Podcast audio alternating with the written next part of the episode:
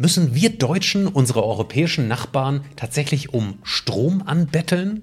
Und hat die französische Energieministerin nicht recht, wenn sie uns Doppelmoral vorwirft, weil wir ja die letzten drei Atomkraftwerke abgestellt haben und trotzdem noch gerne den französischen Atomstrom importieren und jetzt sogar Braunkohlereserven in Betracht ziehen, um über den Winter zu kommen? Wie immer ist die Wahrheit deutlich komplizierter und da müssen wir mal für Klarheit sorgen. Liebe geladen Podcast-Hörer, bitte tun Sie uns mal einen Gefallen. Senden Sie vielleicht diese Podcast-Episode speziell Ihren Bekannten und Freunden zu, die dringend ein Update in Sachen deutscher Stromhandel benötigen.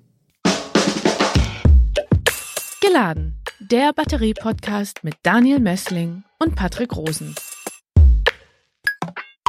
Und damit herzlich willkommen bei Geladen, dein Batterie-Podcast für Elektromobilität, Energiewende und Batterieforschung. Liebes Publikum, wenn Sie weitere spannende Talks über Strom, Strompreise oder wie heute Stromhandel hören möchten, dann klicken Sie gerne auf Abonnieren und folgen Sie diesem Kanal.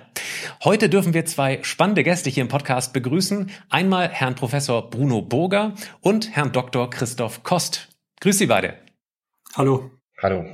Herr Boger, Sie waren schon mal in diesem Podcast geladen. Den haben wir natürlich auch in den Show Notes nochmal verlinkt. Sie sind Professor am Fraunhofer Institut für Solare Energiesysteme ISE und gleichzeitig Professor am Elektrotechnischen Institut ETI des KIT. Herr Dr. Kost, Sie sind Leiter der Abteilung Energiesystemanalyse, ebenfalls am Fraunhofer ISE. Ja, wir wollen heute sprechen über drei Themen, würde ich sagen. Einmal, wie abhängig ist Deutschland eigentlich beim Stromhandel von seinen Nachbarn? Dann darüber, ob das ein Problem ist oder vielleicht sogar eine Chance. Und dann schauen wir auch noch mal konkret hin beim Stromhandel zwischen Frankreich und Deutschland. Liebe Zuhörerinnen und Zuhörer, Sie wissen, wir haben unsere Atomkraftwerke im April abgeschaltet, die letzten drei. Die Franzosen, die setzen weiterhin auf die Kernkraft. Die verwenden tatsächlich mehrere Dutzend AKWs. Und das prägt natürlich auch den Stromhandel. Herr Burger, seit dem endgültigen Atomausstieg im Frühjahr 2023, da schreiben jetzt vermehrt deutsche Zeitungen, Deutschland sei ein Strombettler. Konkret heißt es da, wegen abgeschalteter Atomkraftwerke, also den letzten drei abgeschalteten Atomkraftwerken, da muss Deutschland jetzt bei seinen Nachbarn um Strom betteln. Klingt super dramatisch. Wie sieht's aus in der Realität? Das ist natürlich völliger Quatsch. Kein Mensch muss nach Strom betteln. Wir haben einen europäischen Strommarkt und in diesem Strommarkt gibt's Angebote an Strom und es gibt äh, Käufer von Strom. Es ist einfach so, dass im Sommer immer die Strompreise am europäischen Strommarkt eher günstig sind, weil der Stromverbrauch im Sommer gering ist im Vergleich zum Winter und weil im Sommer auch mehr erneuerbare Energien da sind, sowohl Wasserkraft als auch äh, Photovoltaik insbesondere. Deshalb sind die Strompreise an den Börsen in Europa niedrig und deshalb ist es für Deutschland eigentlich günstiger, Strom im Ausland, im benachbarten Ausland zu kaufen, als ihn selber zu erzeugen. Wir haben ja die Erzeugung mit erneuerbaren Energien, aber die Zusatzerzeugung mit Braunkohle, Steinkohle und Erdgas, die können wir einschränken, weil die Importe günstiger sind. Also ich höre so raus, Sie sehen das als weniger dramatisch ähm, bis hin zu, das ist die neue Realität und eigentlich sinnvoll, oder? Es ist auf jeden Fall sinnvoll, dass wir größeren Stromhandel haben mit den europäischen Nachbarländern. Das macht es viel einfacher, wie wenn jedes Land alleine für sich schaut, autark zu sein. Und gerade auch die, die Wasserkraft in der Schweiz, in Österreich, die ist sehr saisonal. Die haben sehr viel Strom im, im, Frühjahr und im Sommer aus der Wasserkraft, weil die Schneeschmelze da ist. Die haben wenig Strom im Winter. Das heißt, wir beziehen von denen Strom im Frühjahr und im Sommer und schieben wieder Strom rüber im Winter in die sogenannte Winterstromlücke, die es in Österreich, in der Schweiz gibt und zum Teil auch in Frankreich. Herr Kost, jetzt holen wir Sie mal ins Gespräch. Was denken Sie über dieses Narrativ des deutschen Strombettlers in Europa? Ich glaube, mein Kollege Bruno Burger hat schon viele Punkte gesagt. Ich glaube, diese, diese, dieses vernetzte europäische äh, Stromsystem ist einfach auch schon sehr viel weiter, als viele, als viele denken. Und ähm, wir haben im Prinzip europäische Stromnachfrage und europäisches Strom Erzeugungsportfolio und das wird eben bestmöglich in Europa eingesetzt. Das ist eigentlich ein ein toller Fortschritt und ähm, davon profitieren eigentlich alle, wenn dieses Portfolio sehr unterschiedlich an unterschiedlichen Orten aufgestellt ist. Ähm, und davon profitieren eben dann auch die Verbraucher durch die jeweils günstige Stromerzeugungstechnologie in jeder Stunde. Wenn ich mir das jetzt als Laie anschaue, dieses äh, Stromimport- und Exportsaldo von Deutschland, äh, speziell zum Beispiel bei Statista, da gibt's ganz tolle Zahlen, auch bei den Energy Charts beispielsweise kann man das sehr gut mitverfolgen. Da würde ich sagen, als Laie, da kriege ich so drei Erkenntnisse. Einmal ist es tatsächlich so, dass äh, seit März, seit April, seitdem wir die Atomkraftwerke abgeschaltet haben, tatsächlich wir mehr Strom importieren müssen. Das ist zwar jeden Sommer so, aber in diesem Sommer mussten wir tatsächlich deutlich mehr Strom importieren als in den letzten Jahren. Und gleichzeitig wäre eine zweite Beobachtung, dass die Volatilität des Strommarktes in Deutschland sehr, sehr hoch mittlerweile ist und steigt. Also, dass im Winter der Windstromüberschuss immer höher wird und dass sozusagen die Importe im Sommer tatsächlich immer nötiger werden für uns Deutschen. Und da wäre jetzt meine Frage, das ist zwar noch nicht passiert, aber es deutet vieles darauf hin, dass zum Beispiel die Windstromexporte in dem kommenden Winter jetzt auch nochmal alles toppen werden, äh, was die vergangenen Jahre angeht. Sehen Sie das ähnlich, Herr Bürger? Ja, es ist prinzipiell so, dass wir schon immer im Winter mehr Strom exportiert haben, weil eben bestimmte Länder eine Winterstromlücke haben und weil im Winter der Stromverbrauch sehr groß ist und auch weil im Winter die Strompreise sehr hoch sind und damit lässt sich natürlich auch mit dem Export sehr viel Geld verdienen. Im Sommer hingegen ist, sind die Strompreise niedrig, mit dem Export lässt sich kein Geld verdienen und Jetzt fällt natürlich der Kernkraftausstieg direkt in den Übergang von Winter auf Sommer. Deshalb fällt es eigentlich zusammen, dass wir aus der Kernenergie aussteigen und gleichzeitig Strom importieren.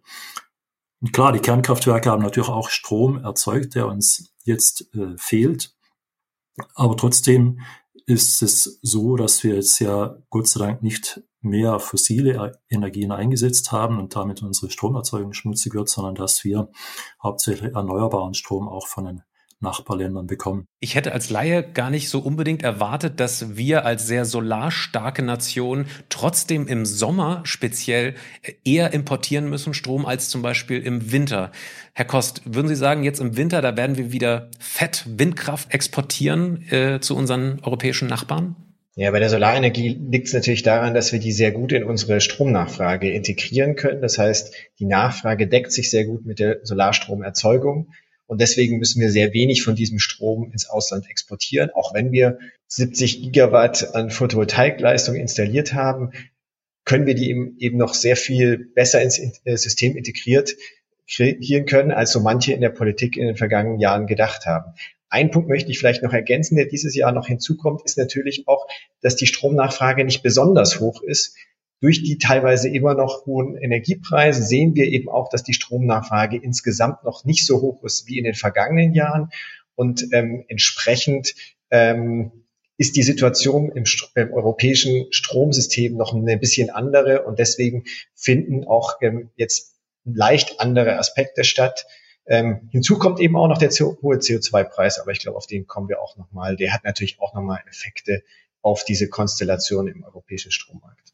Wir haben jetzt ja die, die drei Kernkraftwerke abgeschaltet, dadurch fehlen vielleicht vier Prozent im Strom, in der Stromerzeugung. Aber genau mit dem Abschaltdatum meinen alle Leute, wir müssen jetzt von heute auf morgen 100 Prozent Erneuerbare haben. Aber das war ja auch nie geplant. Das Ziel der Bundesregierung sind 80 Prozent Erneuerbare in der Stromerzeugung im Jahr 2030. Und jetzt sind irgendwie alle Leute viel zu ungeduldig und meinen, es müsste von heute auf morgen oder fast von einer Stunde auf die andere Stunde passieren. Kommen wir trotzdem nochmal auf die Stromimporte im Sommer zu sprechen. Ein bisschen wundert uns das schon, weil wir ja eigentlich davon ausgehen, dass Deutschland eine sehr solarstarke Nation ist. Aber trotzdem sind wir speziell in den Sommermonaten auf Stromimporte aus dem Ausland angewiesen. Herr Dr. Kost, kann das theoretisch sein, dass wir den Solarstrom einfach zu den falschen Tageszeiten anbieten, wo unsere europäischen Nachbarn vielleicht selber Strom haben, also unseren Strom aus Deutschland gar nicht brauchen? Kann das eine Rolle spielen? Ja, also wir müssen natürlich dafür sorgen, dass wir die Solarenergie sehr stark auch in Deutschland in unsere Stromsysteme integrieren, Elektromobilität ist natürlich ein, äh, ein Thema, wo wir natürlich im Sommer die Autos tagsüber laden müssen, ganz klar. Ähm, wir werden in den Nachbarländern auch noch einen deutlich stärkeren Solarzubau sehen, auch in den südlicheren äh, europäischen Ländern. Ähm, also prinzipiell gehe ich auch langfristig davon aus, dass wir nicht so viel Solarenergie ins Ausland im Sommer exportieren. Deswegen eben ganz besonders wichtig, dass wir unser System so konfigurieren, dass zum Beispiel solche Ladevorgänge ähm, gesteuert zur Mittagszeit stattfinden. Dann schauen wir uns jetzt mal den äh, deutschen Strommix an, vor allem auch die Änderungen, die da jetzt seit Monaten ähm, tatsächlich zu beobachten sind. Herr Burger, Sie verfolgen ja über die Energy Charts, die vom Fraunhofer ISE da ins Leben gerufen sind, äh, tatsächlich tagtäglich. Geben Sie uns mal kurz einen Überblick, äh, wie sich der deutsche Strommix äh, in den letzten Jahren, aber auch eben in den letzten Monaten verändert hat. Ja, wir sind jetzt am Ende des dritten Quartals und deshalb bietet sich ja gerade vielleicht mal an, das dritte Quartal zu vergleichen. Und wir haben es alle gemerkt, wir hatten jetzt sehr viel Sonne im Sommer und deshalb haben wir auch viel erneuerbare Erzeugung. Wir haben jetzt im dritten Quartal 44 Terawattstunden Solar und Wind in Summe gehabt. Das war im dritten Quartal letztes Jahr waren es 40 Terawattstunden. Das heißt, da sind wir bei 10 Prozent mehr. Wenn wir die fossile Stromerzeugung anschauen, da hatten wir letztes Jahr 40 Terawattstunden auch ungefähr. Dieses Jahr sind es nur 22. Das heißt, wir haben die fossile Stromerzeugung gerade mal halbiert. Das liegt natürlich auch an den Strompreisen, wie wir vorhin schon gesagt haben. Die Einkaufspreise für Steinkohle, die wir ja nicht heimisch haben, sind hoch und die Kohlendioxid-Zertifikatspreise, CO2-Preise liegen bei 85 Euro oder sowas. Das ist auch ganz schön hoch. Das heißt, die fossile Erzeugung ist zurzeit einfach auch nicht rentabel. Entsprechend sind natürlich die Importe gestiegen. Letztes Jahr hatten wir im dritten Quartal noch drei Terawattstunden Exporte und jetzt haben wir 13 Terawattstunden Importe. Das heißt, da haben wir einen Sprung von Export zu Import gemacht. Der kommt natürlich auch daher, dass wir die Kernkraftwerke ausgeschaltet haben. Die hatten letztes Jahr noch neun Terawattstunden erzeugt, im dritten Quartal dieses Jahr natürlich null, weil sie weg sind. Und die Last, das ist ja auch ganz wichtig, die hat sich eigentlich gar nicht groß geändert im dritten Quartal. Äh, da hatte ich auch gedacht, dass die stärker abnimmt im Vergleich zum letzten Jahr. Aber wir haben im letzten Jahr schon hohe Strompreise gehabt und haben auch im letzten Jahr schon extrem Strom gespart oder auf äh, energieeffiziente Verfahren gewechselt. Und deshalb ist die Last mit 113 Terawattstunden letztes Jahr und 111 Terawattstunden dieses Jahr eigentlich genau gleich groß. Können Sie mal kurz erklären, es gibt ja immer so diesen Mythos, dass die, ja, die, die letzten 20 Prozent, die letzten 10 Prozent vielleicht sogar dieser Energiewende, der Elektrifizierung deutlich schwieriger sind als die ersten 50 Prozent, weil man sozusagen die ersten Grünerzeuger immer sehr schön beimischen konnte. Bei den letzten 20 Prozent, da muss dann wirklich alles zusammenpassen. Also die Stromerzeugung, also das Wetter zum Beispiel, muss dann passen zur Lastkurve. Also alle Verbraucher müssen sich dann am Ende daran orientieren, oder? Wir sehen es auch in unseren Modellen, dass wir natürlich ähm, nicht nur die Anteile, also ein Problem ist ja nicht nur, dass wir die Anteile erhöhen müssen, die Stromnachfrage steigt ja auch noch gleichzeitig an. Das heißt, wir müssen zum einen ersetzen, aber auch noch mehr äh, Strom in der Summe erzeugen. Wenn wir jetzt in diese letzten 20 Prozent kommen, ist es aber auch so, viele, auf der einen Seite viele erneuerbaren Standorte sind schon belegt. Gute Standorte sind schon, vielleicht bei Windkraft sind ähm, Bergrücken schon belegt. Wir müssen an schwierige Standorte gehen. Und wir müssen natürlich bei Werten, die zwischen 80 und 100 Prozent liegen, wirklich jede Stunde abdecken. Und wir alle wissen ja, wir haben fluktuierende Erzeugung aus Solar und Wind. Das heißt, wir müssen auch noch bestimmte Bereiche ausgleichen, entweder auf der Nachfrageseite durch Nachfrageflexibilität, indem wir dort eben auch investieren, um Flexibilität bereitzustellen. Das wird nicht überall kostenlos gehen. Da brauchen wir Steuerung, da brauchen wir auch mehr Kommunikation. Und wir brauchen natürlich auch Speicher in größerem Umfang, um dort ähm, ähm, und die bringen uns ja erstmal nichts in den Prozentzahlen, sondern sind zusätzliche Investitionen, um den Strom auch in die Stunden verschieben zu können. Und letzter Punkt, wir werden nicht drum herum kommen, auch regelbare Backup-Kraftwerke zu installieren. Und die sind dann wiederum teurer, zählen jetzt erstmal nicht auf unserer erneuerbaren Seite ein, aber die werden natürlich auch noch Investitionen darstellen. Und hier ist natürlich auch wichtig, dass dort die Kraftwerks Pipeline für regelbare Kraftwerke, die dann möglichst eben auch mit Wasserstoff betrieben werden können oder eigentlich betrieben werden müssen, sonst sind sie ja nicht CO2-frei, ähm, dass diese auch gebaut werden. Über die Speicherung von Strom äh, werden wir am Ende dieses Podcasts nochmal zu sprechen kommen. Jetzt würde ich gerne nochmal äh, das Thema Import und Export von Strom nochmal vertiefen. Herr Burger, elektrischer Strom wird ja äh, eigentlich schon viele Jahrzehnte über in Europa äh, länderübergreifend gehandelt. Das ist ja eigentlich wirklich nichts Neues. Woher kommt denn aus Sicht jetzt von Deutschland eigentlich äh, der Strom und ähm, wohin ging er denn größtenteils, wenn man mal den Stromhandel als Ganzes betrachtet in Europa? Ja, wir können auch wieder die Daten vom dritten Quartal nehmen. Das ist ja gerade, geht gerade zu Ende und die größten Importe kommen von Dänemark mit, mit vier Terawattstunden. Dann kommt die Schweiz mit 2,4. Dann kommen aus der Niederlande kommt Strom, zwei Terawattstunden aus Norwegen, 1,9 aus Frankreich. 1,6. Also Frankreich ist erst auf Platz 5. Äh, wird ja immer gesagt, jede importierte Kilowattstunde kommt aus Frankreich, aber so ist es nicht. Dann kriegen wir noch etwas von Schweden und die Exporte gehen eigentlich nur nach Luxemburg. Luxemburg ist bei uns in einer gemeinsamen äh, Gebotszone. Die haben gleichen Strompreis wie wir und die haben selber nicht genügend äh, Erzeugungskapazität und bekommen eigentlich durchgehend immer von uns Strom. Herr Kost, da könnte man ja jetzt auf die Idee kommen, dass sich die europäischen Länder relativ gut so ergänzen. Biogas aus Dänemark, Wasserkraft aus den skandinavischen Ländern oder aus den Alpenländern. Die Franzosen haben, wie schon angesprochen, die Kernkraftwerke. Ergänzen wir uns da europäisch relativ gut? Ähm, wir jetzt als Deutsche vielleicht zunehmend dann mit äh, Solarkraft und dann eben auch Windkraft.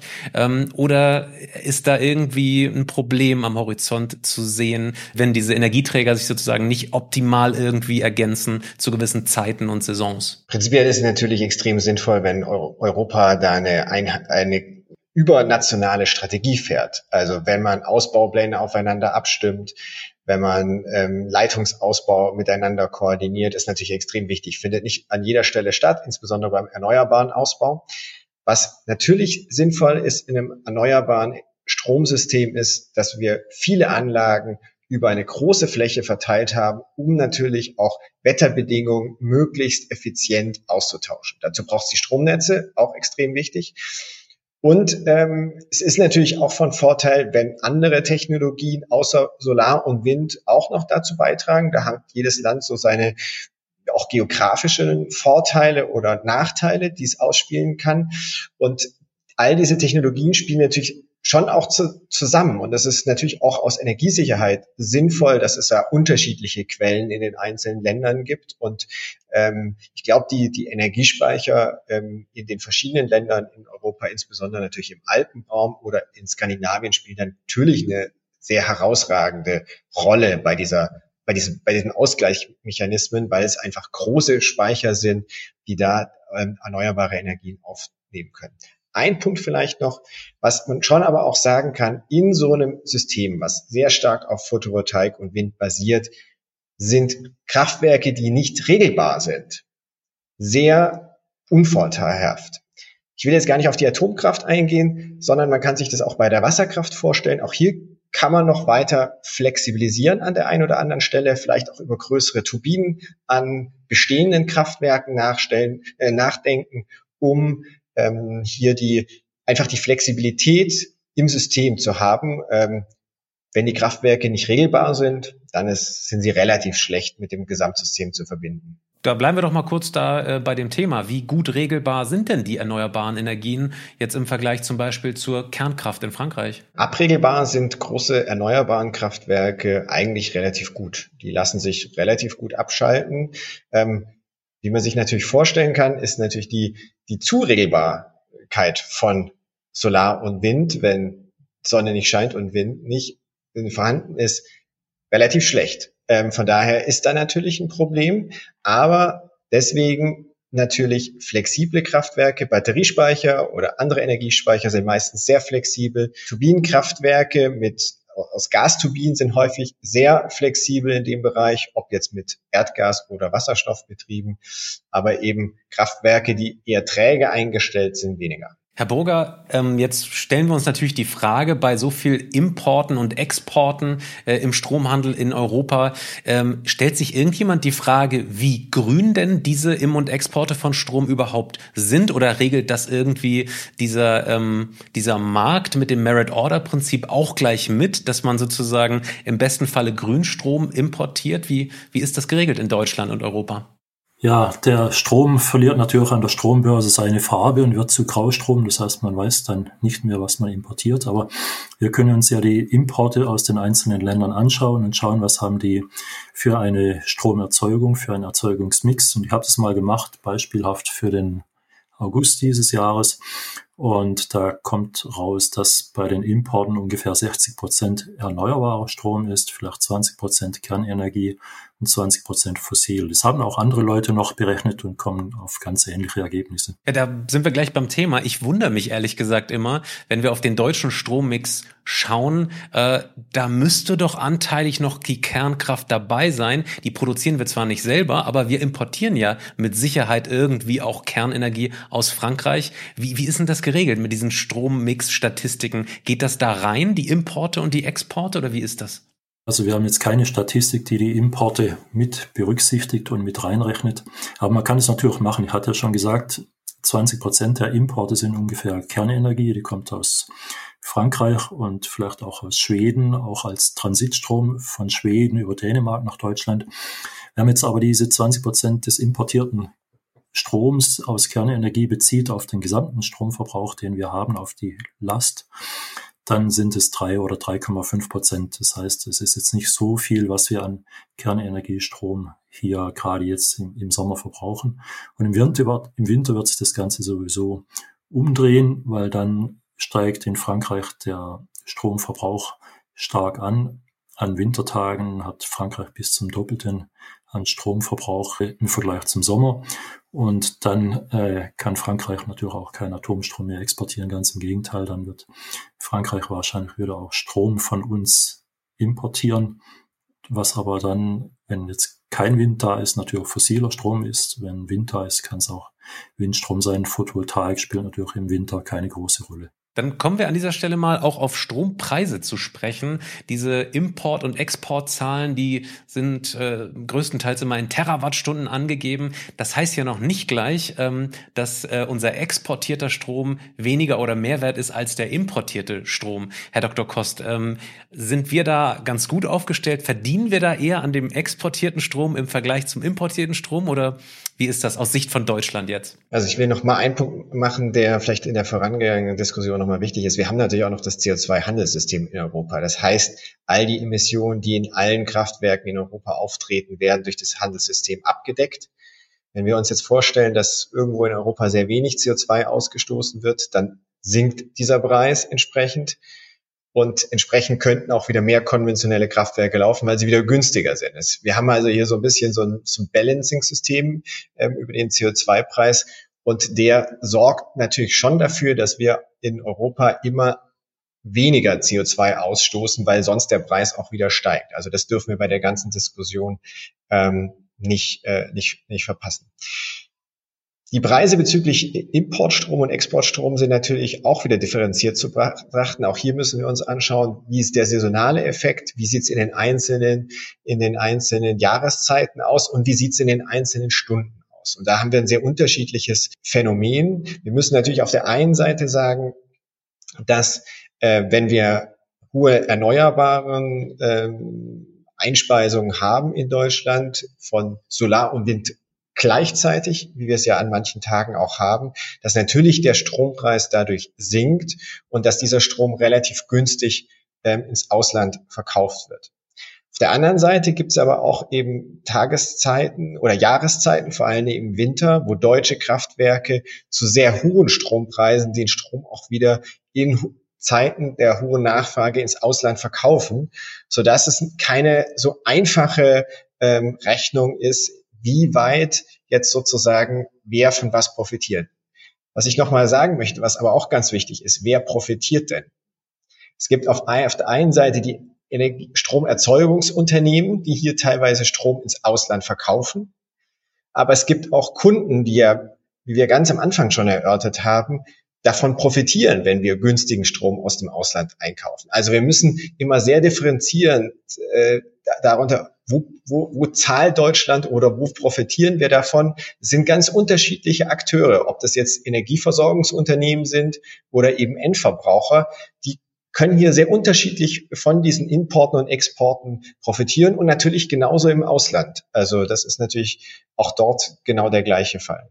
Also da habe ich jetzt schon in diesem Podcast gelernt, wir sind abhängiger ähm, als europäische Nation von anderen Ländern, aber ich glaube, das ist auch gut so. Das höre ich jedenfalls bei Ihnen raus, weil der Strom sozusagen damit äh, günstiger ist und grüner. Herr Boger, Sie sprechen aber trotzdem auch von dieser Gefahr, die habe ich auch eben gerade so ein bisschen anklingen hören, dass im Winter vermehrt Kohlestrom sozusagen diese deutsche CO2-Bilanz irgendwie verhageln könnte. Warum ist das so? Also Klar, im Winter ist der Stromverbrauch höher in, in Deutschland und im Winter werden wir wieder Strom exportieren nach Österreich, in die Schweiz, vielleicht auch nach Frankreich, je nachdem wie kalt der Winter wird. Es hängt natürlich immer an den Temperaturen. In Frankreich ist es ja so, dass sehr viel elektrisch geheizt wird und zwar noch nicht mit Wärmepumpen, sondern eher mit Widerstandsheizungen. Und bei jedem Grad, was es kälter wird in Frankreich, steigt der Strombedarf um 2,5 Gigawatt. Und 2,5 Gigawatt, das ist ganz schön heftig. Die französischen Kernkraftwerke, da sind ja die Kraftwerksblöcke nicht so groß. Die haben in der Regel 900 Megawatt.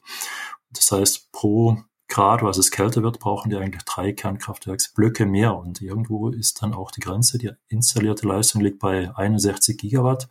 Davon sind nicht alle immer verfügbar, so dass wir eher bei 50 Gigawatt liegen und bei der Kernkraft und der Stromverbrauch kann schon auf 80 oder 90 Gigawatt oder noch mehr steigen, wenn es richtig kalt ist. Und dann ist natürlich Frankreich zum einen angewiesen auf die Nachbarländer, dass die Strom für Frankreich produzieren. Zum anderen wird natürlich in Frankreich dann auch der Strom rationiert.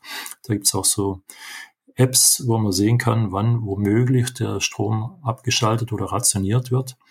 Das sind dann keine Blackouts, sondern Brownouts nennt man das. Das heißt eine gezielte Abschaltung, um zu sparen. Und da muss man sagen, das gibt es in Deutschland nicht. Wir haben genügend Kapazität für die eigene Stromerzeugung, aber das, im Winter wird natürlich der Strom schmutziger als im Sommer. Das muss man ganz klar sehen. Das finde ich total schade, dass Sie das ansprechen. Es ist ja offensichtlich Realität. Da kann ich tatsächlich die Leute verstehen, die sagen, Mensch, warum habt ihr denn jetzt die deutschen Atomkraftwerke abgeschaltet? Weil wenn man das als Grünstrom betrachtet, dann hätten wir ja durchaus äh, viele CO2-Emissionen jetzt im kommenden Winter ähm, irgendwie überbrücken können, von denen Sie ja jetzt schon ausgehen. Herr Dr. Kost, sehen Sie das ähnlich? Das ist ein altes Thema. Äh, man kann so ungefähr die Cholera mit der Pest bekämpfen. Ähm, aus, aus meiner Sicht führt die Diskussion an der Stelle nicht weiter. Ähm, wir wissen alle, dass Atommüll strahlt, dass er Folgeschäden, dass er nicht nachhaltig ist. Dadurch kann er auch nicht grün sein, wie Sie gerade gesagt haben. Und von daher ist die Entscheidung so ähm, getroffen worden, wie sie getroffen ist. Ähm, wir müssen natürlich die erneuer, den erneuerbaren Ausbau so hätten wir, wir hätten ihn so planen müssen, dass wir schon deutlich mehr Erneuerbare haben, dass wir halt schneller aus den, aus den konventionellen rauskommen, dass der Atomausstieg besser abgedeckt ist durch den erneuerbaren, ähm, ähm, durch, die, durch den erneuerbaren Ausbau, aber da wurde einfach einiges versäumt. Herr Burger, Sie haben jüngst ein Interview äh, bei NTV gegeben. Äh, da werden Sie wie folgt zitiert. Wenn unsere Erneuerbaren nicht ausreichen, kaufen wir Strom von unseren Nachbarländern dazu. Das ist günstiger als fossilen Strom selbst zu erzeugen. Logisch, das ist prinzipiell natürlich irgendwie auch nachvollziehbar aus unserer Sicht, aber da verlassen wir uns ja schon irgendwie dann auf den grünen Atomstrom aus Frankreich, jetzt aus unserer Sicht. Ähm, jüngst gab es dazu auch äh, Stimmen aus Frankreich, äh, die das für eher unsolidarisch halten. Die französische Ministerin für Energiewende, Panier Raunacher, äh, die unterstellt Deutschland zum Teil ein Glaubwürdigkeitsproblem im Kampf gegen den Klimawandel. Können Sie das nachvollziehen, wenn da jetzt aus Frankreich Stimmen laut werden, die sagen, Mensch, jetzt habt ihr gerade die Atomkraftwerke abgestellt und äh, jetzt verschlechtert sich die CO2-Bilanz? Ja, also prinzipiell muss man da wieder differenzieren zwischen Sommer und Winter. Im Sommer hat Frankreich genügend Strom und äh, liefert auch teilweise Atomstrom an uns, aber auch an die Schweiz, insbesondere sehr viel an Italien. Die haben sehr wenig eigene Erzeugung. Im Winter kannst du das umkehren. Und es ist ja nicht so, dass wir auf französischen Strom oder überhaupt auf, auf Strom aus dem Ausland angewiesen wären. Wir haben 250 Gigawatt oder sowas installierte Leistung zur Stromerzeugung. Wenn wir alle Erneuerbaren, die fluktuieren, abziehen, dann sind immer noch 100 Gigawatt übrig und wir brauchen im Peak vielleicht 70 Gigawatt. Das heißt, wir haben so oder so immer genügend Erzeugungsleistung da. Wir könnten auch den ganzen Sommer durchfahren und unseren eigenen Strom produzieren, aber das wäre halt teurer, weil wir bei fossilem Strom die Steinkohle oder das Erdgas kaufen müssen, weil wir CO2-Zertifikate dafür brauchen. Deshalb ist es günstiger zu importieren im Sommer, aber prinzipiell könnten wir den Strom immer selber produzieren. Und im Winter kehrt sich das natürlich um, hatten wir vorhin schon gesagt. Also wenn im Winter in Frankreich äh, es kalt wird und alle elektrisch heizen, dann hat Frankreich eben nicht die Reserven, die wir haben. Und dann ist Frankreich darauf angewiesen, dass auch andere Länder noch Strom nach Frankreich schieben. Ansonsten muss dort Strom rationiert werden. Okay, dann ruder ich ein bisschen zurück. Äh, die Abhängigkeit steigt, aber im Zweifelsfall könnten wir uns auch mit unserem eigenen Strom noch versorgen. So ist es dann wahrscheinlich. Wir könnten uns jederzeit selber versorgen. Allerdings wäre dann der Strommix natürlich auch etwas schmutziger, weil wir das mit fossilen Energien machen würden. So, wenn wir aus dem Ausland Strom importieren, ich hatte vorhin gesagt, dann sind 60 Prozent des importierten Stroms erneuerbar, dann ist es natürlich sauberer. Aber prinzipiell haben wir immer genügend Strom, wir haben immer genügend Kraftwerke, während andere Länder, und gerade dazu zählt Frankreich, eben im Winter nicht genügend Kraftwerke hat, wenn es wirklich kalt ist, um sich selber zu versorgen. Dann sprechen wir an dieser Stelle mal über Stromnetze, über ja die Sicherheit dieser Stromnetze vielleicht auch. Ähm, Herr Kost, wie sieht das eigentlich mit dem Zustand dieser europäischen Stromnetze aus? Halten die einem wachsenden Stromhandel, der ja jetzt abzusehen ist, wenn die grünen Erzeuger zunehmen und zunehmen und äh, es vermehrt Situationen gibt, dass es vielleicht in einigen Ländern sozusagen einen Mangel gibt und in anderen Ländern einen Überschuss, dann könnte ich mir vorstellen, ähm, müssen diese Netze doch länderübergreifend sehr gut funktionieren in Zukunft. Ist das so? Ja, die funktionieren aber auch heute schon, sage ich mal, technisch sehr gut.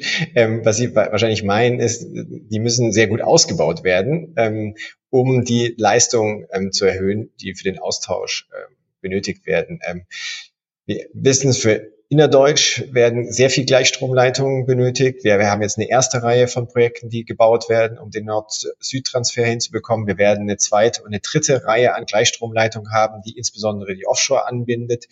Und wir brauchen im Prinzip in der Nordsee eine große Vernetzung von Stromnetzen, die den Offshore-Winderzeugung ähm, transportieren. Und wir brauchen noch stärkere Ost-West-Verbindungen, ähm, insbesondere dann eben von Deutschland nach Osten und von Deutschland im Westen über Frankreich bis nach Spanien, um den Strom auszubauen. Die NZOE, also die Vereinigung der europäischen Netzbetreiber, ist, ist dabei. Der Plan wird auch dort erweitert. Wir gehen davon aus, dass Deutschland auch die Übertragungsnetzkapazitäten ins Ausland um circa 50 bis 80 Prozent erhöhen wird in den kommenden Jahren, um eben diese Stromimporte und Exporte sowohl Wind als auch Solar eben deutlich, ähm, ja, deutlich zu steigern. Ich hatte vielleicht noch einen Kommentar dazu. Es wird ja so dargestellt immer, dass man den Ausbau der Netze nur braucht für die erneuerbaren Energien. Aber wir machen ja eine Energiewende mit der Sektorkopplung. Das heißt, unser Stromverbrauch wird sich dramatisch erhöhen, weil wir auch den Verkehrssektor dekarbonisieren, den Wärmesektor und den Industriesektor. Dadurch wird unser Stromverbrauch ein Faktor 2,5 oder sowas größer. Das heißt, wir müssen die Netze nicht nur für die Erzeugung ausbauen, sondern auch für den Verbrauch. Herr Dr. Kost, äh, es sind ja auch Strompreiszonen innerdeutsch im Gespräch. Äh, das würde natürlich auch noch mal einiges verändern, was den Handel dann mit dem Ausland angeht. Wie sehen Sie das? Da sind ja tatsächlich im Moment äh, drei, vier oder sogar fünf Zonen innerdeutsch angedacht. Wie ist da Ihre Meinung? Ich würde erstmal vielleicht von zwei reden. Ähm, was man vielleicht mal sagen muss, im Prinzip ist das das Ähnliche, was im Moment zwischen Deutschland und Frankreich passiert. Auch dort haben wir Strompreiszonen. Wir haben unterschiedlichen Preis für Frankreich und Deutschland. Der ist aber gar nicht so weit auseinander. Und es gibt viele Stunden, wo der gleich sei, gleich ist. Und entsprechend wird es auch bei zwei Strompreiszonen in Deutschland sein. Wir werden häufig den gleichen Preis haben. Nur dann sozusagen, wenn wir eine sehr hohe Nachfrage haben oder ein sehr hohes Angebot in einer dieser Zonen, wird der Preis ähm, schwanken. Und ähm, im Moment gehen ja viele davon aus, dass eben die Windkrafterzeugung im Norden dazu führt, dass eben der Preis im Norden sinkt von Deutschland, im Süden eher steigt. Wiederum, das führt natürlich wieder zu neuen Investitionen in erneuerbaren Energien im Süd in Süddeutschland. Die brauchen wir dringend. Wir brauchen Windkraft, vor allen Dingen auch in den, in allen Bundesländern südlich von Niedersachsen im Prinzip. Es ist ja nicht alles der Süden, aber ähm, wir brauchen ähm, eben in Nordrhein-Westfalen, in Hessen, in Bayern, äh, in Baden-Württemberg, in Rheinland-Pfalz deutlich mehr Windkraft. Ähm, und das wird natürlich dann durch diese Strompreiszonen angeregt. Auf der anderen Seite es wird eine Diskrepanz vom Strompreis geben. Und das ist natürlich ein Effekt, der sich dann auch auf die Verbraucher auswirkt. Das ist das, was ja ähm, diskutiert wird oder eben in der Politik auch jetzt äh, ja gegenübergestellt wird. Ähm, der Norden möchte gerne äh, sinkende Strompreise haben ähm, und der Süden möchte dagegen argumentieren, dass er eben keine steigenden Strompreise bekommt. Die Frage ist ja immer, was ist jetzt sozusagen der beste Weg? Weil wir haben ja heute auch schon ein Redispatch-System, wo dann auch wieder ausgeglichen wird und wo auch wieder Kosten entstehen. Wenn man den Redispatch jetzt mal einfach den südlichen Bundesländern zuordnen würde, weil der ja häufig dafür verantwortlich ist, dann wäre das System vielleicht heute auch gar nicht so weit davon entfernt ähm, von einem Zwei-Zonen-System. Von daher ähm, bin ich mal gespannt, wie sich das noch entwickelt, da vor allem auch die politische Diskussion. Aber Strompreiszonen sind nichts Unbekanntes. Wir haben sie an jeder Landesgrenze fast in Europa aktuell. Den Redispatch haben wir letztes Mal schon diskutiert und ich kann es nur noch mal sagen, wenn wir im Norden viel Windstrom haben, dann gehen in Deutschland die Börsenstrompreise nahe Null und dann kauft halt die Schweiz und Österreich wahnsinnig viel Strom. Und wir haben im Moment kein Mittel, diesen Stromfluss in die Schweiz und nach Österreich zu begrenzen. Und jetzt gerade vor zwei Wochen hat die App Strom gedacht, der Transnet BW, wieder äh, orange gemeldet. Das heißt, wir sollen in Baden-Württemberg Strom sparen. Aber zur gleichen Zeit sind 2,2 Gigawatt nach Österreich geflossen. Wenn wir diese Exporte begrenzen würden auf das Maß, was unser Stromnetz überhaupt transportieren kann, dann hätten wir erstmal kein Problem in Deutschland. Also für Deutschland selber reichen zumindest heute die Netze noch aus. Nur für den Export, der bringt sozusagen das Fass zum Überlaufen. Wobei das ja auch wieder dann als unsolidarisch äh, dargestellt wird. Die Alpenländer sind natürlich mit dieser Regelung dann perspektivisch auch wahrscheinlich nicht zufrieden. Solange es diese innerdeutschen Strompreiszonen noch nicht gibt, haben wir das Gefühl, könnte sich auch eine ja, größere Speicherkonzepte von Strom irgendwie lohnen. Wir haben hier im letzten Podcast mit Owe Petersen von GP Joule gesprochen. Die speichern tatsächlich größere Mengen Wasserstoff schon stationär in Nordfriesland. Ähm, womit wir am Thema Stromspeicherung sind, sind, Herr Burger. Ähm, wie sehen Sie denn die Zukunft von Großstromspeichern, also zum Beispiel ja, äh, Batteriekraftwerke oder Power-to-Gas-Lösungen in Zukunft? Wie, wie sehen Sie das? Was bietet sich da am ehesten technisch an? Ja, die Stromspeicher an sich, also erstmal äh, Batterien, sind natürlich eher Kurzzeitspeicher mit eins bis vier Volllaststunden oder sowas.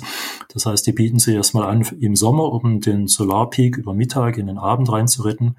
Oder sie bieten sich auch an im Winter, um eben die Verbrauchsspitze tagsüber äh, zu bedienen mit Strom, der vielleicht äh, abends oder morgens oder nachts äh, von Windturbinen erzeugt wird. Wir brauchen auf jeden Fall Batteriespeicher als Kurzzeitspeicher, aber wir brauchen auch Wasserstoff als Langzeitspeicher. Und im Moment wird ja auch sehr viel zugebaut. Also wir haben fast schon sieben Gigawatt Batteriespeicher im Netz. Für, im Vergleich zu den Pumpspeichern, das sind 10 Gigawatt, also da sind wir schon nahe dran. Und äh, wichtig ist natürlich auch die Speicherkapazität. Und bei den Batterien werden wir jetzt gerade heute oder morgen die 10 Gigawattstunden Kapazität überschreiten. Ich bin da immer am gucken. Und die Pumpspeicher, die haben 40 Gigawattstunden. Klar, da sind wir jetzt noch ein Faktor 4 entfernt.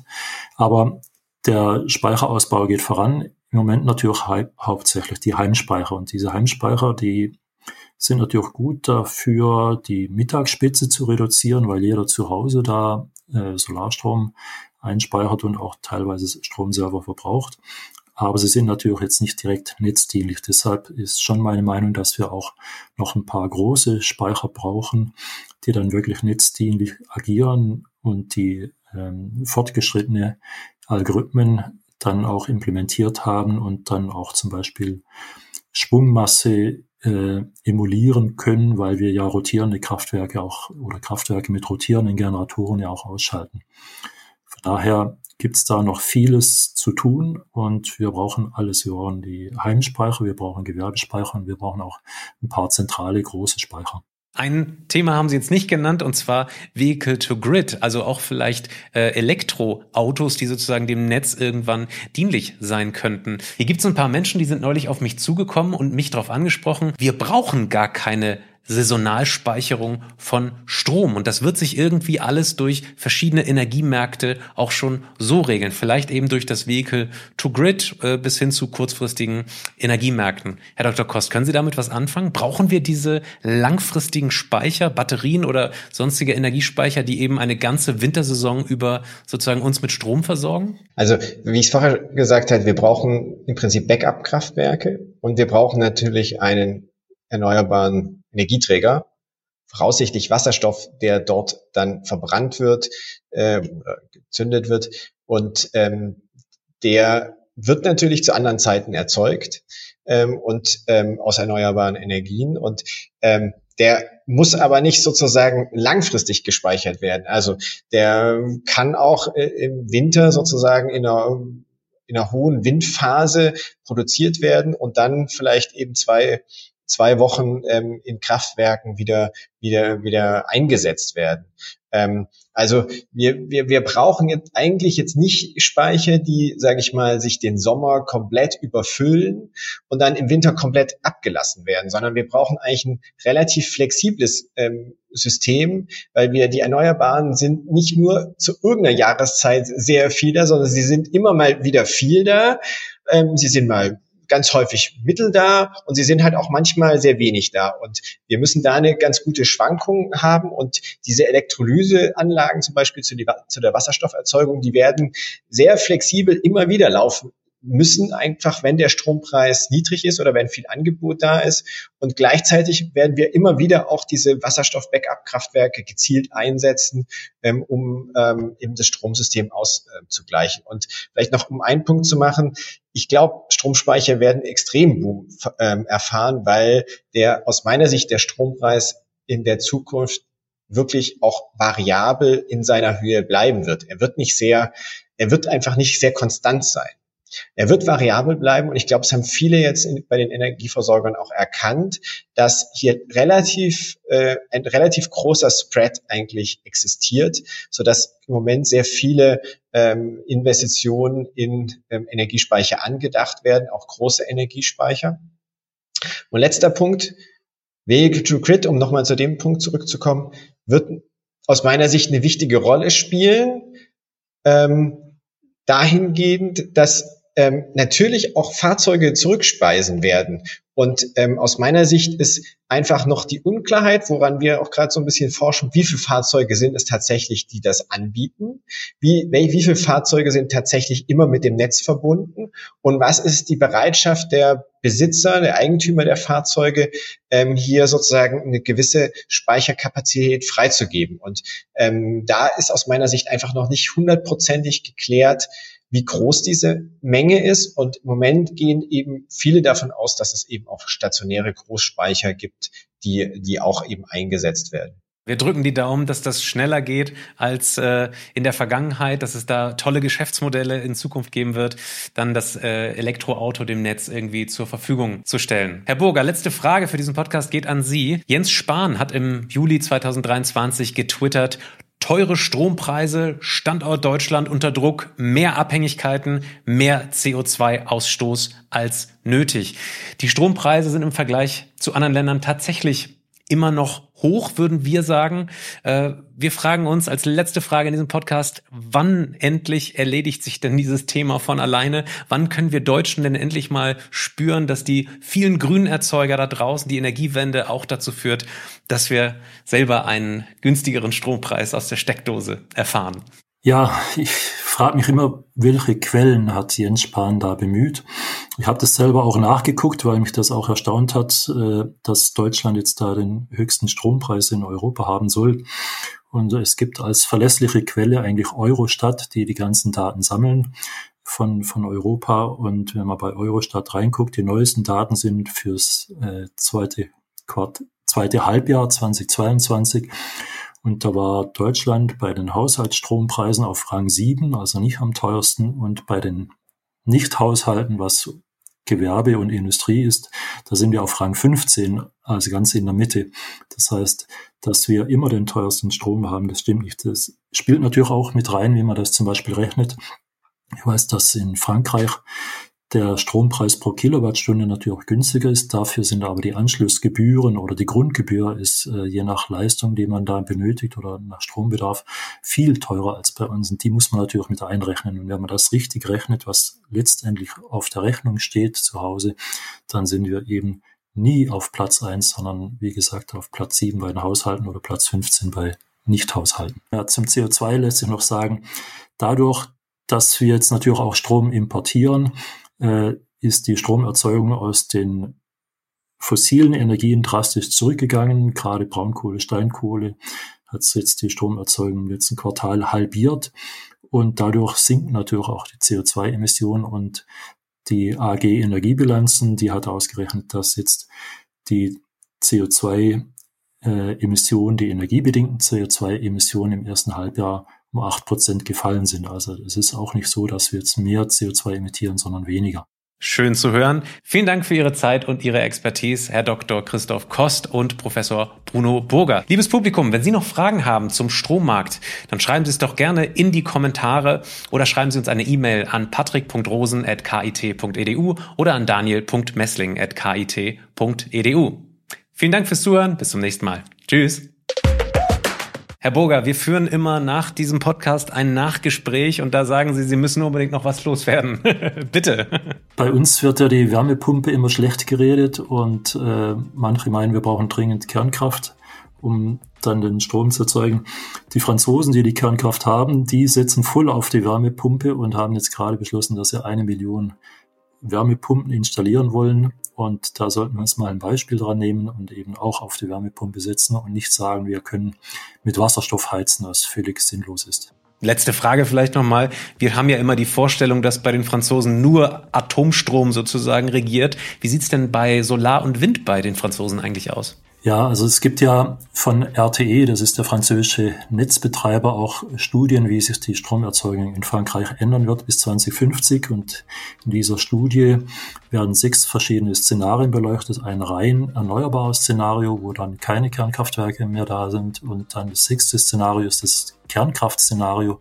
Und selbst im sechsten Szenario mit Kernkraft geht man davon aus, dass die Kernkraft gar nicht mehr gesteigert wird und dass der komplette zusätzliche Stromverbrauch durch die Energiewende, durch die Sektorkopplung alles aus erneuerbaren Energien kommt.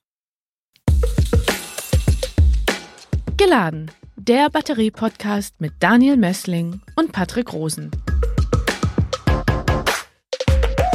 Dieser Podcast wird produziert vom Helmholtz-Institut Ulm dem Exzellenzcluster Polis und Celeste, dem Center for Electrochemical Energy Storage Ulm und Karlsruhe, einer Forschungsplattform des Karlsruher Instituts für Technologie und der Universität Ulm. Außerdem unterstützen diesen Podcast das Zentrum für Sonnenenergie und Wasserstoffforschung Baden-Württemberg und das Deutsche Zentrum für Luft- und Raumfahrt.